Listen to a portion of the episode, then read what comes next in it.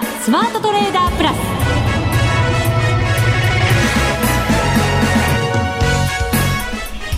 全国のリスナーの皆さんこんにちは。内田まさです。この時間はザ・スマートトレーダープラスをお送りしていきます。まずは前半この方と進めていきましょう。国際テクニカルアナリスト福永博之さんです。はいこんにちは。よろしくお願いします。よろしくお願いいたします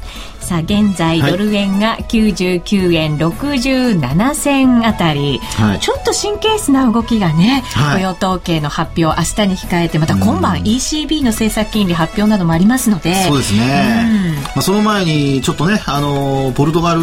の情勢だとかまあ、そのあたりが、まあ、昨日のね、あの、まあ、東京時間終わってからというか、まあ、ギリギリのところですかね、切り替わる時間帯ぐらいだと思うんですけども、えー、ポルトガルのその、閣僚なんかがね、辞任するということで。2人も連続で。ね。まあ、ちょっとこれまでノーマークだっただけにですね、えー、まあ、その辺のところから一応ちょっとこうポルトガルの国債乗り回りがこう上昇したりだとか、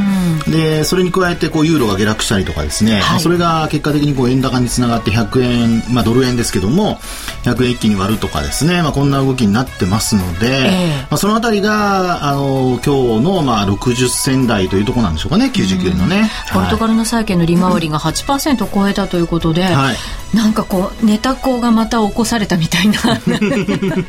まあそうですね、えー、まあとにかくそのポルトガル自体のその、まあ、内政問題ですからね、うん、そういう意味では、まあ、政治的な問題なんとかこう片付けばあの不安は解消されるとは思うんですけども、はい、まあ、財務的な問題とかっていうわけではないですからね。であと、まあ、昨、えー、っと先月ですかね一応あの ESM なんかのあの、まあ、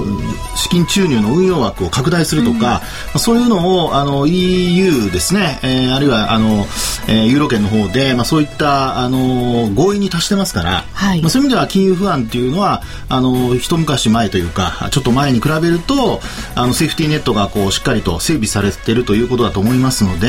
まあ、それほど、まあ、大きな不安にはならないとは思うんですけども、えー、ただあの本当当にさっきお話したようにノーマークでしたから ちょっとね、えー、不安要素が、えー、増幅するかどうかっていうところですよね。そうです、ね、はい。まあ、その辺がやっぱり ECB の、まあ、理事会だとかにもちょっと影響してくるかなっていうところはあるかもしれませんね。はい。イベント前にしておりますので、今日もアドバイスたっぷりいただきたいと思います。もちろん株についてもお話いただきます。はい、よろしくお願いいたします。はい、ますそれでは番組進めていきましょう。この番組を盛り上げていただくのはリスナーの皆様です。プラスになるトレーダーになるために必要なテクニック、心構えなどを今日も身につけましょう。最後まで番組にお付き合いください。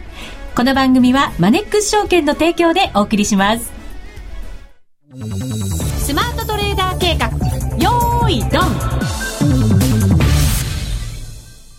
ザ・スマートトレーダー計画、用意ドン。このコーナーでは、直近の株式市場について解説をいただきます。はい。えー、まず、日経平均株価今日は36円63銭安、1万4千飛び18円93銭と小幅安で終わりました。はい、そうですね。まあ、あとは、その、売買高、売買代金もちょっと、まあ、見ていただきますと、えー、売買高が24億株台ですよね。そして代金が1兆9264億円。はい。えー、およそ1か月ぶりの2兆円割れと。いうことになってるかと思いますね。えー、先月の末もありましたかね。末ありました。6月29日以来ですね。1週間ぶりか。26日以来。26日以来ですね。失礼しました。はい、はい。なんか、中途半端に覚えてますね。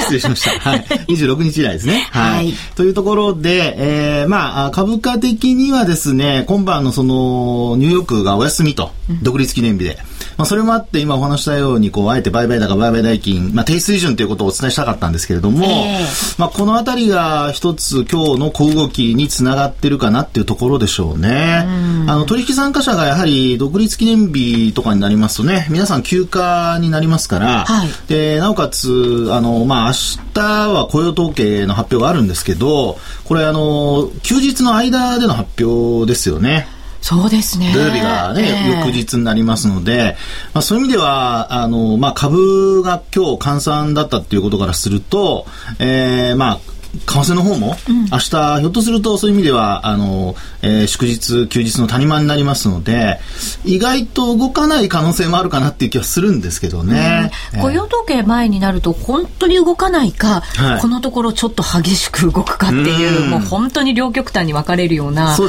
きですけど。ね、はい。まあ、特段、このやっぱり夏休み前っていうところは、一つ、これまでとは違うところだとは思うんですけれども、はい、まあ、もう一回ちょっと株式市場に戻してお話をするとですね、えー、今日、まあ、小動きだったんですけども、まあ、売買高も少なくて、まあ、換算に売りなしっていう状況でしたからね。あの、ADP の雇用統計も良かったので、はい、なんとなくやっぱり売りづらいところはあったんじゃないですか、そうですね。それもあったかもしれませんね。えー、で、なおかつ、あの、欧州は昨日は、あの、株価全面安だったんですけれども、えー、あの、アメリカの方は今のその ADP の雇用報告ですね、まあ、これが良かったので、結果的に株価上昇して終わってますから、はい、で、ただ ISM の非製造業の方がちょっと予想に届かなかったんですよね。はい、ですから、まあ、流れとしてはですね、えー、まあ、雇用の方が重視されて、えー、株価の方が上昇。で、一方で、まあ、あの、ADP を受けて、えー、ドル円もちょっと戻したんですけれども、はい、まあ、やっぱり欧州の問題だとか、あるいは、その、やっぱり100円キープというのがちょっとね、重たくなってきている感じで、こういう時もありますから、えー、まあ、そのあたりで、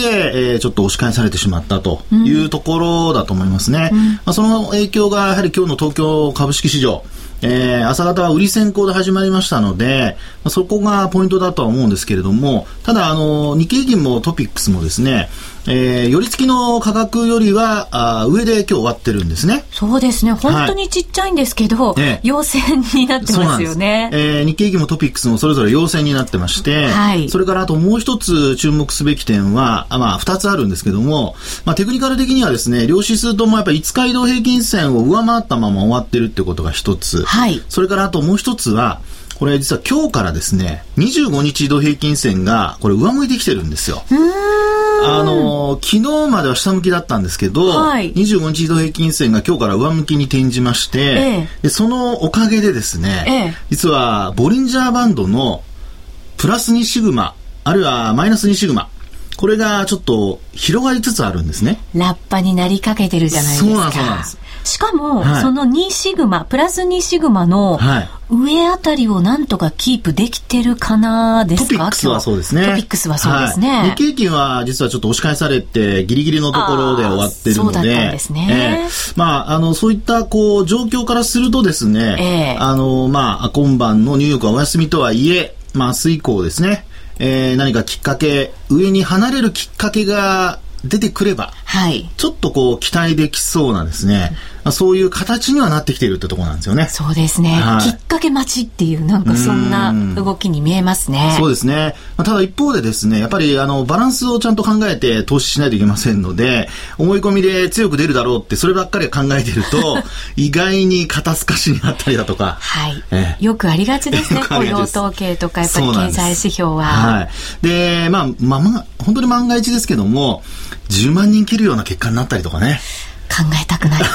でも考えておかなきゃいけないんですね。そうです。今回の ADP が18万8000ですかね。えー、これは予想を上回る結果でしたし、それから雇用統計も、まあ大体16万人から17万人前後と言われてますから、はい。まあ、期待は高まってますんでね。うん。えー、肩透かしに合わないようにだけちょっと注意しておくと。そうですね。はい、でもあの、ISM の製造業のところも雇用のところは決して良くなかったので、ね、そうなんですよ。雇用ののその経済指標ってまちまちではあるんですよね。はい、そうなんですね。ね、あの、中身をですね、やっぱり経済指標の中でそういった雇用部分を含んでる、えー、えー、まあ、こう指標を見るとですね、やっぱりあの ICM の最初に出た製造業の方もあまり良くなかったんですよね。はい、で、非製造業の方もあまり良くないということで、まあ、このあたり見るとですね、やっぱりアメリカの方も、えー、雇用をちょっとこう、まあ、抑え気味になっているっていうところは、なきにしもあらずなんですよね。ただ、あのー、まあ、これも、これまでお話しとれましたけども、あの、新規の、週間の新規の失業保険申請件数っていうのがあるんですが、は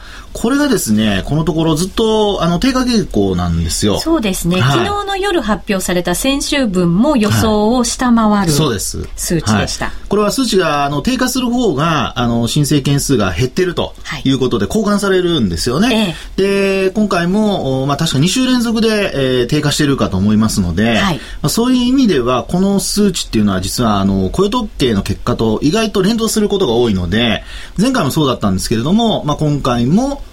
低下するのではないかと、うん、要するに雇用者数が増えてで失業率の方が若干下がるのではないか、はい、というところですよね。そうですね。なので、はい、今日もその商い薄い中菅さんに売りなしということで、はい、あまり売り進むような動きはなくしっかりとなんかこう下支えになっているものがあったかなっていうそんな相場だったわけですね。そうですね。ですからまあ小動きではあるもののそのローソク足なんかをですねまたご覧いただいてもやっぱり陽線で終わってるとか、えー、こういうところがですね、あるいは5日線を割り込まないとか、まあ、こういうところが、まあ、期待をつなぎながらの、おまあ、持ち合いというね、はい、そういう流れだと思いますね。はい、あとはきっかけ待ちと。そうですね。はい。今日なんかはでもやっぱりその、様子見ムードが出来高ランキングそして売買代金ランキングにもなんとなく現れているような、はい、主力のところがちょっとおとなしく、ね、材料のところがまあ元気かなっていう。そうですよね。まあ材料あるいは主力というと、まあ自動車のところがちょっとやっぱり円高に触れましたので弱かったですよね。はい、まあトヨタだとかですね、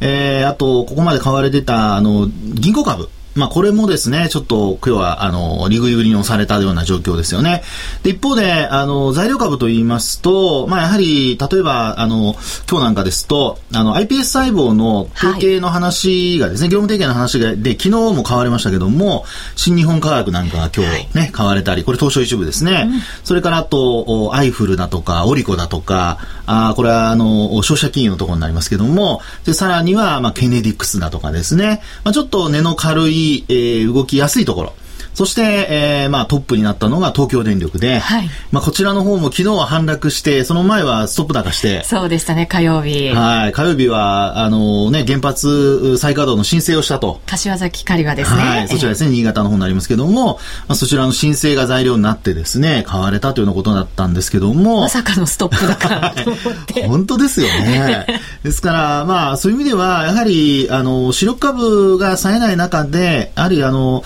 値動きの軽いとか、あるいはちょっとこうね、あの、えー、売買高、売買代金が集中、あるいはこう、流動性の高いところ、はい、まあそういうところには、やっぱ資金が集まる傾向が相変わらず続いてますから、うん、マーケット自体、あの、まあ一頃ちょっと心配されましたけども、えー、こう、低空飛行になるんじゃないかとか、低迷しちゃうんじゃないかとか、まあそういう事態には陥っていないっていうところじゃないでしょうかね。そうですね。今日なかなかそんなこう5番も大きく動かなかったので、はいあ動かないなと思いながらそれでもなんかこう激しく動いていた。結構木曜日ってそういう曜日だったので、えー、なんかこうゆったりと構えられたコバだったなって思ってましたけど。魔の木曜日からやっと 呪縛から放たれたというか解き放たれたというかね、ね、そんな感じですもんね。これはなんか相場にとってはなんかいい傾向なのかななんてちょっと思ったりもしましたが、はい、あそうですね。確かにあの曜日によって弱い時強い時っていうのがそのトレンドにこう現れてるっていうところがこれまでありましたからね、まあ、そういう意味ではやっぱり木曜日、あの、ちょっとこう下げ止まったりだとか、あるいは小動きになったっていうことは、まあ流れが変わる一つのきっかけをね、はい、あるいは、あの、そういった兆しかもしれませんから、うん、そのあたりは、あの、交換していいんじゃないかと思いますけどね。そうですね。あとは選挙に向けて、選挙後、どんなふうに動いていくか、そうですね、うん。考えていかなきゃいけませんね。まあ、外国人投資家の動向、今日もうすでに発表されてるんですけども、ええ、6月の確か最新の第4週でしたかね、うんこれあの、1000万株、あ、1000億円以上の買い越しでしたね、はい、確かね。やっぱり、選挙圧勝もう織り込んで、もうとっくに織り込んじゃってるんですかね。あの、都議会選挙の結果から見ると、翌営業日動きませんでしたので、うん、まあ、ほぼ織り込んでるかなというふうには思うんですけども、そうなんだ。6月の、まあ、第4週は、これは確か、あの、えー、下げてるとこでしたからね、揉み合ってるとこだったので、そこを外国人拾ったんじゃないでしょうかね。そうですね、週の前半3日間下げて、はい、で、後半にぐぐっと上がった週ですね。そうですね。で、月足が陽線になって。はい。うん、というところですのでね、はい、ですから、外国人自体は、まあ、選挙っていうことを、まあ、意識していないとは言わないまでも、やっぱりある程度は織り込んで、で、まあ、次の具体的な戦略だとかですね、まあ、そういったところを、あの、見ていこうという動きがあるんじゃないでしょうかね。まあ、今日なんかそういう意味ではちょっと建設株が業種別で見ると上位に来たりだとかしてましたので、はいうん、あの、まあ、なかなか本当にこう、目まぐるしく物色される業種が変わったりしますから。そうですね。前みたいにガーンとこうずっと買われるっていうよりは、なんか日々、違うものが物色されながら、ね、買われたものが売られてっていう、はい、そんな感じではありますけど。そうですよね。うん、まあ、でも本当にこう日替わりメニュー的にですね、あの、物色される銘柄、あるいはこうテーマがね、あの、裏付けがあるようなものがちょっとこう買われるっていうのは、ええ、あの、割とこう、目星をつけやすくなるので、うん、そのあたりは、あの、マーケットにとっても、あるいは投資家にとってもですね、はい、まあ、売買しやすい一つのポイントかと思いますね。はい。なんとなく福永さんの話からも明るさを感じたまあでも気をつけないとダメですよ。そうですね。注意は絶対しながらですよね。ヨーロッパの方もちょっとふらふらやっぱりね、まだまだしてますのでね。そうですね。あとは為替に絡めて、そのあたりの話も伺っていきましょう。はい、スマートトレーダー計画、用意ドンでした。ザ・スマートトレーダープラス。今週のハイライト。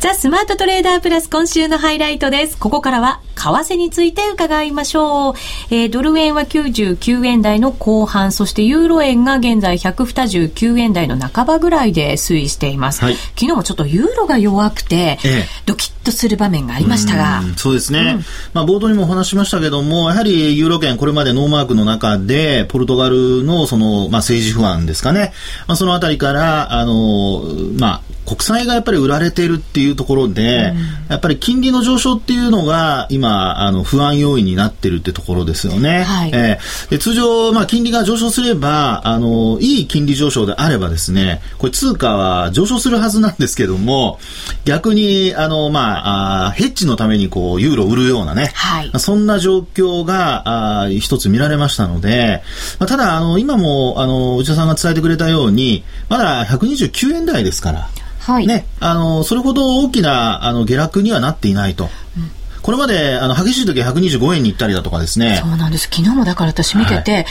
行くのかなと思ったら、ね、意外にちゃんと下げ止まって、はい、またなんか戻りを試すような動きにもなってたりしたので、そうですね。大丈夫だったと思って、ちょっとほっとはしたんですけどね、そうですね、そういう安心感は多少ありましたよね。えー、で、まあ、ドル円についても、そういう意味では、あの、99円台というところで、30銭台まで行きましたけども、まあ、20銭台まで一回入ったんですかね。うん。はい、そこから下には行かなかったので、うん、まあ、そういう意味でも、あの、まあ、流れとしてはですね、えー、円安の流れっていうのは意外としっかり、こう、キープされてるんではないかというふうには、あの、感じましたけどね。そうですね。はい、今のこう、アメリカとユーロって、あのー、アメリカは金利が上がっていて、それはだから、ある意味、いい金利の上昇の方に入るのかもしれませんが、はい。ねヨーロッパはその逆ということになりますので、そうですね、為替にとっては分かりやすくあるような気もするんですけどね。それは本当にあのその通りですね。ですから、あの多分今のマーケットは、素直に考えてる人が、意外と利益を上げられてる相場なんじゃないでしょうかね。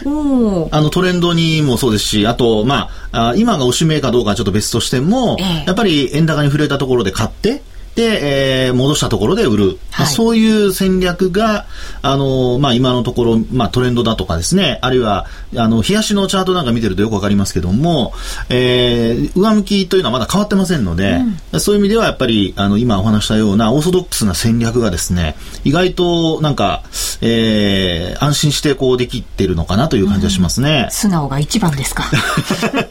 まあ、内田さんと同じですね。はい、そうですね。そうするとじゃあ、チャートをしっかりと判断してっていうのが、一番やっぱり今は利益に結びつけられやすいそうですね。感じがしますね。あの、トレンドをやっぱりしっかり見ておくっていうことが重要だと思いますね。ええ、今回、あの、まあ、たまたまというか、あの、デモトレードはね、今、あの、期間に入ってませんけど、え、これまで内田さんのデモトレードなんかもですね、やはり結果良かったところ、それからあと最後、前回もね、あの、巻き返しましたけど、まあ、ああいうところでもやっぱり冷やしのトレンドを見て、それで今、あの、日中どうなってるのかと。はい。まあ、そこに向かってこう、エントリーのタイミングを考えたりだとか、というのをやってですね、えー、最終的にね、ベスト10入りましたもんね。そうですね。はい。ですから、そういうのを考えると、やはり今も同じ状況でですね、えー、短期的な冷やしのトレンドで見ると、まあ、一旦93円台まで行って、そこからの戻しが、まあ一応続いているというふうに考えると、やっぱり円高になったところで、あの、まあ反発したところを確認して買わないといけませんけども、まあ、そこで一旦こう買ってですね、で、えー、上がったら売ると。そういう、うまあ本当にシンプルなやり方で十分、あの、1円ぐらい結構動いてますからね。動きますね。ねあの、1万通貨ですと、ドル円で1万円ぐらい、なんか、ちょっとね、一人、夜。美味しいものが食べられますか？ちょっとフレンチぐらいは。食べられちゃいますね。ね、ね。はい、でもやっぱり今の環境の中だからかもしれませんけれど、はい、こう陰線が出たらずっと陰線陽線が出たらダーッと陽線が続くっていうような、はい、なんかこう一つの方向にこう走りやすい相場ってまだまだやっぱりちょっと続いてる感じもしますよね。そうですね。あのですから今回のおやっぱり雇用統計ですよね。これがあのあるいはまあ今晩の ECB もそうかもしれませんけども、えー、トレンドを変変えるきっかけになるかどうかっていうのをちゃんと見極めないと、はい、これ逆に言っちゃうと今の内田さんの話は、これは、あの、トレンドに乗っかればいいんですけど、うん。逆らっちゃうとですね、すすぐにもうフレンチのディナー分ぐらい吹っ飛んじゃうっていう感じになりますからね。ね。またロスカットするときはそれ以上に 切りづらくていっちゃうっていう、うね、3人前ぐらいいっちゃうかもしれませんからね。そんなにですか？そう気をつけないといけません。はい、え愛にやっぱりねイベントをもちろんうまく捉えるっていうことも重要ですけど、うんはい、でもトレンドが変わる可能性も秘めてるということを考えながらそうですね。ポジションを持たないといけません、ね、変わるか加速するか、はい。ね、あと、まあ、もう一つあえて言うとすると、まあ、持ち合いっていうことも考えられるんですけど、えー、まあ、これについてはですねあの、まあ、あまり動きがなければ基本は一旦利確をするなり、うん、あるいはもう本当に少しでもロスカットしてしまって、で、方向感見極めるまでポジション持たないようにするとかね。はい、まあ、そういう休むも相場ってよく言いますから、うん、えー、実際のところドル円のチャートって今、これでもしトレンド転換してしまうと、トリプルトップになる可能性のあるチャートなんですよ。そうですね。はい。えーえー、っと、これは5月のちょうどね、あの株でも高値をつけた近辺、中旬、中下旬のところになります。20日前後ですかね。はい。えー、そのあたりが、あの、まあ、ヘッドショルダーの頭になって、はい。で、ちょうど、今、現在のところがこれ、向かって、こう、右肩って感じですよね。はい。で、左肩が、まあ、えっ、ー、と、4月の頭に、えー、ありますので、えー、まあ、あの、日銀の異次元緩和を受けた後の上昇のところですけどね。ぐんと上がったところですね。はい。100円超えられずに、99円の、まあ、あ99円台でキープしてたところ。あそこ結構もたもたしましたからね。そうですよね。ですから、そう考えると、これ、トレンドが変わっちゃうとですね、えー、ヘッドショルダーズが出来上がって、ちょっとね、嫌な、雰囲気になる可能性も、ね、これはあの株も同様に言えますので、あの、為替が仮に円高に触れると、まあ、これから6月、7月とですね、決算シーズンに入っていくわけですけど、7月、8月とね、はい、あの、決算シーズン入っていきますけど、そういう意味では、あの、日銀の単価の結果、これ業種別にも出てましたね、今回ね。あの、91円台というところ前半だったんですけどもね、はい、えー、このあたりへの影響っていうのも出てきますから。そうですね、業績への影響が出てきますもんね。はい、そうなんですよね。うん、ですから、事前に期待を高めるのか、あるいは、こう、もう、えー、期待の部分を織り込んでしまうのか、はい、まあ、このあたりはここからのトレンドに左右されると思いますので、まあ、株も為替も重要なあ週末を迎えると。いうことなんじゃないでしょうかね。そうですね。はい、ヘッドショルダーにならない右肩をガンと上げていただいて、上に行っていただけると。内田さんしかいません、それは。そうですか。失礼いたしました。さあ、それでは、続いては、このコーナーです。みんなで参加今週のミッションさて、番組の後半はこの方にも加わっていただきましょう。マネックス証券の福島正さんです、はい、こんにちは。よろしくお願いします。よろしくお願いいたします。今日もお得な情報を持ってきてくれましたかはい。元気のいい返事をいただきました。なんかいつの間にか前半後半って。この番組はね、あの、自由な番組ですので、はい、はい。自然体でやらせていただいております。聞いてる方なんかびっくりしてないでしょうか、聞いてる方も自然体で聞いていただけるとね、いいと思います。ですからね。そうです、そうです。今日はもう、はい。たくさんあるんですよ、実は。ええ盛りだくさん。楽しみですね。はい。もう少しずつ、あの、ちょっと、あの、いいところだけバーって話していきます、ね、はい、まず一つ目がですね、はい、こう面白いんですけども、えー、今月の、ええー、17日の水曜日に、はい、あのまあ、今、アメリカの、アメリカ、カナダのあのシェール関連の話って結構もうずっと話題になっていて、うん、で、シェール関連に関するこう、あの、株式とか、まあ少しずつ話が出てきてるんですけども、あの、当社であの、シェール関連のアメリカ企業の米国株、はいの株が、まあ、実は買えたりですね、あとは投信会社によってはこのシェール関連の株式ファンドっていうのを出していて、えー、えーとそれを、まあ、あの当社では取り扱いしているので、えー、購入したりできるんですけども、まあ、そういった中でシェールエネルギー特別、まあ、イベントみたいなことを17日やります。はい、これってあのどういう内容かっていうとあの普通のセミナーではなくてちょっとあのお店をレストランを借りてですね。で、まあ、ちょっとねこれハワイ系のレストランなんですけど、まあ、一応アメリカつながりで、え確かにアメリカですよ、うん、でそのまあハワイアン的なちょっとお店の中で、えー、シェールガス関連のまああのー話をするセミナーをやりますと。ぜひホームページご覧いただきたいですね。はい、美味しい料理がずらりと並んでます。夏だから、なんか雰囲気も良さそうですね。お腹空いてきちゃったな。で、ちょっとこれ、あの、あの、申し訳ない、東京の会場で、えー、やるので、まあ、銀座なんですけども、まあ、お越しいただける方ってことなんですけども、まあ、あの、一応30組60名様に、えー、ペアで。ペアで。はい。えー、これご招待なんですか？ご招待なんですが、えーあのすでにかなりやっぱり応募があってですね、すね。ただあのその中で抽選させていただくような形になるので、はい、あのぜひ申し込みしていただきたいいいですね。申し込みましょうか。ペアで。大丈夫あの当社に口座をお持ちであれば。大丈夫内田さんがお申し込みしてペアで、えっ、ー、と福永さん全然問題ない。いや、嬉しいな別々に入って別々に食べて出てなんでですか？一緒に行きましょうよ。ありがとうございます。はい。それからですね、えー、まあ同じちょっとセミナー関連で言いますと、明日あの、明日じゃない、明後日ですね、あの、マネックス全国投資セミナー in 仙台が。ああ、いよいよ仙台ですね。えー、私明日の夜から行くんですけども、えー、えー、土曜日仙台に行きますと。うん、で、あとはですね、えー、ちょっとに、ISA、NISA、はい、NISA 関連で、今いろいろこう各証券会社で、えー、申し込み、口座開設の申し込みっていう受付をしているんですが、あ当社でもいよいよこうキャンペーンが始まりました。で、今やってるキャンペーンっていうのは NISA 口座を、まあ、開設、口座開設で現金10万円プレゼントっていう、まあ、これはあの抽選で100名様って当然、あの、条件があるんですけども、えー、えー、10万円プレゼントっていうキャンペーンを今。一人に10万円ですか？それが100万、100名様。100名様。太っ腹ですね。10万円もくれるんですね。うん。そうですね。これ申し込み期限が8月30日の金曜日までっていうふうになってるので、ええまあ、ニーサ口座って基本的にはね、どっかの証券会社で1口座しか持てませんから、うんねえー、いろいろこう選ばないといけないと思うんですけども、あの当社でもいろいろメリットたくさん当然あるので、はい、えー、まあ、ぜひ当社で開いていただきたいなというふうに思っています。はい、でもう一つですね、あとちょっとですかね、えっ、ー、と、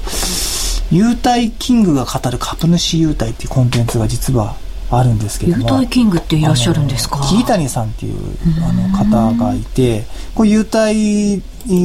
まあ株主優待ものすごいこうもらっていて、えー、生活しているっていう。結構テレビでも、あの、そうですね、雑誌とかでも雑誌にもよく出てきている方なんですけども、まあそこの、あのページが非常に当社の中で今、まあ、人気があるというかページビューがすごい多くて、えー、非常にこう人気コンテンツになってますので、うん、えー、もしよろしければ当社の今ホームページのところのあのバナーも出てますので。えー、ちょっとあの薄い髪の髪の おじさんともう一人あの三井さんっていう女性の方なんですけど、はい、写真出てますのでぜひ見ていただきたいなと思います。そうですね、はい、はい、お得な情報満載で、えー、作られたマネックス証券のホームページぜひ皆さんもしっかりとご覧いただければなと思います。投資にお役立てください。さてそろそろお別れの時間となりました。お相手は？福島正と。福永博之と。内田まさでお送りしました。それでは皆さんまた来週。まこの番組はマネックス証券の提供でお送りしました。